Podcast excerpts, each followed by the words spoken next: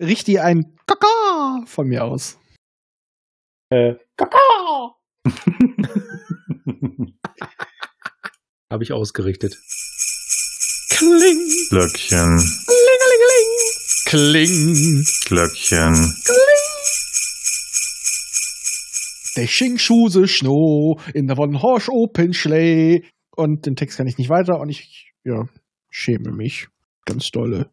Aber als kleine Wiedergutmachung, ich hab ja wieder unseren Adventskalender und wir haben das erste Türchen. Schocki! Das ist ultimative Begeisterung. Hey, hat dir das nicht gereicht? Also da muss ich mir überlegen, ob ich euch noch vorstelle. Also dich vielleicht noch, Ralf. Aber den, den Jörg, den Jörg. Naja, dann machen wir es Ja. kurz. Wollen wir das erste Türchen öffnen? Lass uns das erste Lass mal Türchen öffnen. reinlassen. Wollen wir Äh, mal so ja. reinlasse Ja, und Corona rauslasse? Ja, zünd den Knaller. kein Hallermasch. So, wir haben uns ja die, äh, die, die Losfee vom, ja, beziehungsweise wir haben die Schwester der Losfee vom Backhauscast. Hallo? Los, Schätzchen. Schüttel dich. Oh. Schüttel, schüttel, schüttel. Schüttel deinen Speck. Schüttel deinen Speck.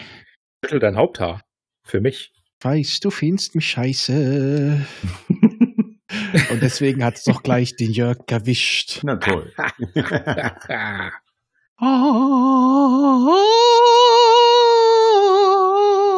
Gott.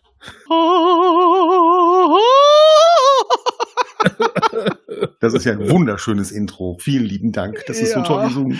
Kann ich nicht, kann ich nicht nur singen? Aufhören! Aufhören! Solange ich was zu sagen habe, wirst du nicht singen. Genau. Ja, genau.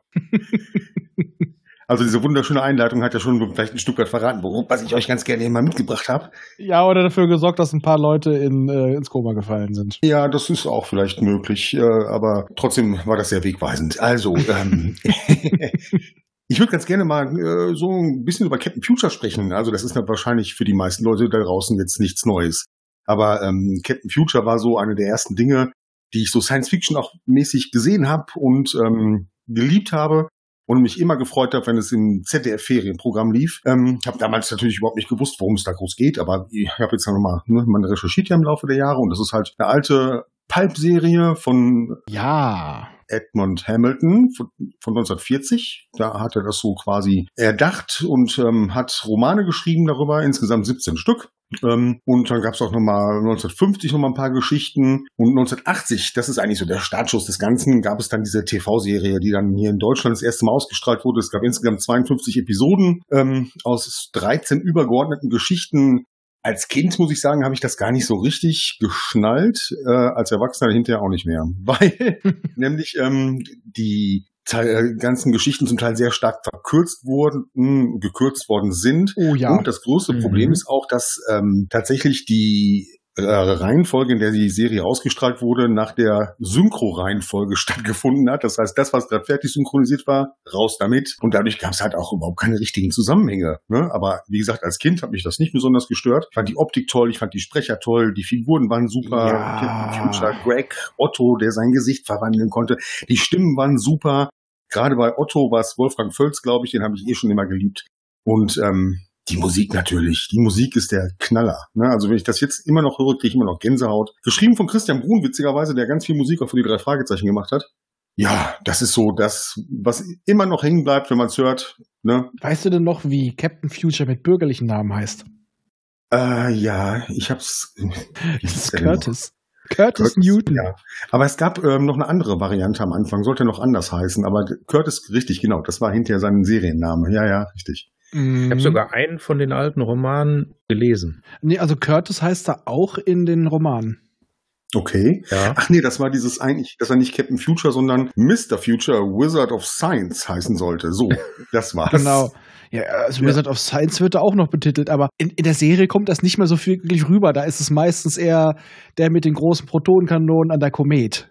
Ja. genau. Und der Mann mit den im schönsten, im Wind wehenden roten Wuschelkoteletten ever. ja, das stimmt. Das ist wohl wahr. Aber, Und alle bewundern ihn. Oh. aber wo du gerade auch nochmal Komet sagst, das Schiff muss man natürlich auch nochmal erwähnen. Ne? Das ist ja bombastisch. Also ich finde ich, das Design finde ich immer noch nach wie vor genial. Ja. Ja, und wie gesagt, wenn ich es jetzt sehe, kriege ich immer noch Gänsehaut, auch ähm, wenn man so dem ganzen inhaltlich nicht mehr so richtig folgen kann. Gab es das eigentlich mal als Modell? Ja. Ja, ne? Oh, echt? Wie groß? Äh, groß war das, glaube ich, jetzt nicht, aber äh, Das Problem ist ja auch, dass die Komet ihre Größe und auch die Größenverhältnisse in der Serie ein paar Mal wechselt. Ja, das stimmt, das stimmt, ja. Allerdings trotzdem macht es Spaß und auch die Romane sind toll, weil sie sind einerseits trashig, andererseits dieser Science-Aspekt ist da doch schon eher drin und ich denke mal, du hast die Romane, kennst du nicht, ne, die Pulp. Nee. nee. Da ist, also er ist es ja auch schon in der Serie so ein bisschen, aber in der, in, in den Büchern ist er relativ emotionslos. Okay. Also eher so kalt, der ist halt nur mit Maschinen aufgewachsen auf dem Mond. Hm. das, was ja in der Serie so untergeht, dass seine Eltern wurden da ja umgebracht und er wu- wuchs dann da mit Greg und Otto auf, die sich deutlich menschlicher verhalten als er. Ja, stimmt. wobei die Story selbst doch deutlich tiefer ist, tiefer geht als jetzt in der, in der Serie, in der. Anime-Serie. Das passiert einfach, weil er sagt, ja, das ist jetzt so. Hm. Also du merkst schon deutlich, wo es gecuttet wurde. Aber ich finde auch, man merkt auch in der Serie, dass da deutlich mehr hintersteckt. Ja, als Erwachsener definitiv, weil du genau merkst, wo gecuttet wurde, wo sie gerafft Ja. haben. Ja, richtig. Man merkt es aber auch, dass gecuttet wurde, wenn in der nächsten Folge dann die Zusammenfassung von der Vorfolge kommt und man Dinge sieht, die habe ich aber nie gesehen. Ganz genau. Da haben sie ein bisschen nachgeliefert. Ja, richtig, richtig. Genau, genau. Und das meine ich auch gar nicht, sondern einfach Ja. generell die Drehbücher, wo die ähm, da ganz, ganz stark zusammengespart haben. Ja. Also ich meine zum Beispiel die eine Folge, wo sie durch die Zeit mit der Entstehung des, der Galaxie und so weiter springen. Da merkt man schon, dass ganz, ganz viel Essentielles rausgenommen wurde. Hm. Weil äh, das, ja, die Kinder wollen dann doch ein bisschen mehr Action. Ja, richtig. Aber als Kind hat es mich auch nicht gestört, muss ich sagen. Nein.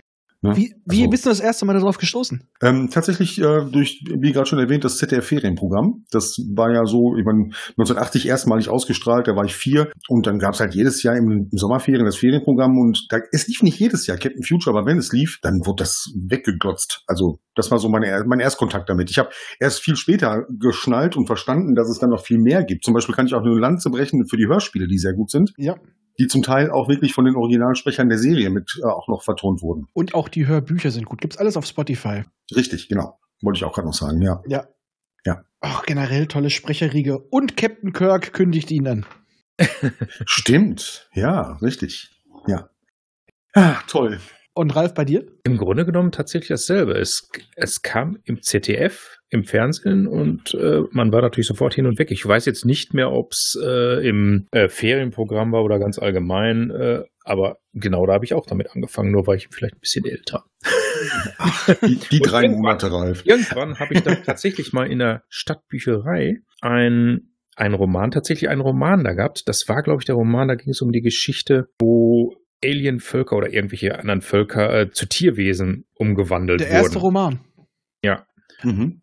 Ne? Und das, das war, das hat mich schon beeindruckt damals. Da kannte ich die Serie schon und äh, gab es da nicht. Entschuldigung, du meinst die, wo die dann äh, alle zu Affen und so weiter werden, Affenmenschen. Stimmt, genau. Ja, Dann ist das der äh, erste. Katzenmenschen, Okay, alles das ist mögliche. dann später, das ist später. Ich dachte, du Hm. meinst den allerersten Roman. Nee, nee, äh, das war jetzt nicht die Mutation. Das gab es ja auch, glaube ich, äh, in der Anime-Serie. Hm. Mhm. Die wurden dann hinterher irgendwie dann wieder äh, so umgewandelt genetisch, dass sie danach äh, in de ab der nächsten Generation dann wieder äh, normal wurden. So ein bisschen Insel des Dr. Moreau. so ungefähr. Stimmt, ja. Ja.